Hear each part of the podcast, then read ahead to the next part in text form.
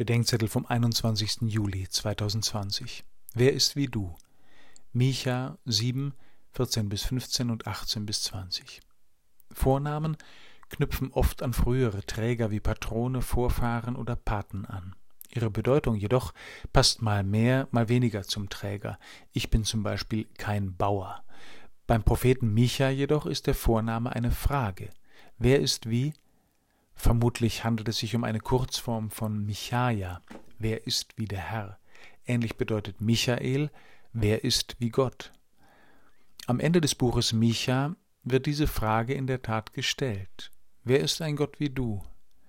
Das ist eine rhetorische Frage, die keine Antwort erwartet, aber in der Heiligen Schrift gibt es eben doch zwei Größen, die sich mit Gott vergleichen oder mit Gott verglichen werden. Das sind zum einen die Götter, wirkliche oder erdachte Mächte, die entweder einen göttlichen Anspruch erheben oder denen eine nur Gott zukommende Verehrung entgegengebracht wird.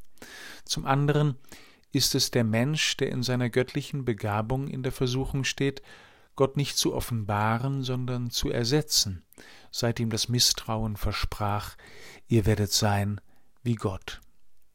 Gott unterscheidet sich von den Göttern und Menschen dadurch, dass er nicht festhält an seinem Zorn. Sein Zorn ist die Rückseite der Verletzung seiner Liebe durch den Menschen. Warum fällt mir das so schwer, nicht festzuhalten an meinem Zorn, weil ich den Schmerz nicht ertragen will, vor dem in Wirklichkeit auch der Zorn mich nicht wirklich schützen kann. Du aber hältst nicht fest an deinem Zorn, sondern wirst ein Mensch, und du stellst dich dem Schmerz, den wir anrichten und selbst nicht ertragen, weil du uns bei dir willst, koste es, was es wolle, denn du liebst es, gnädig zu sein. Amen.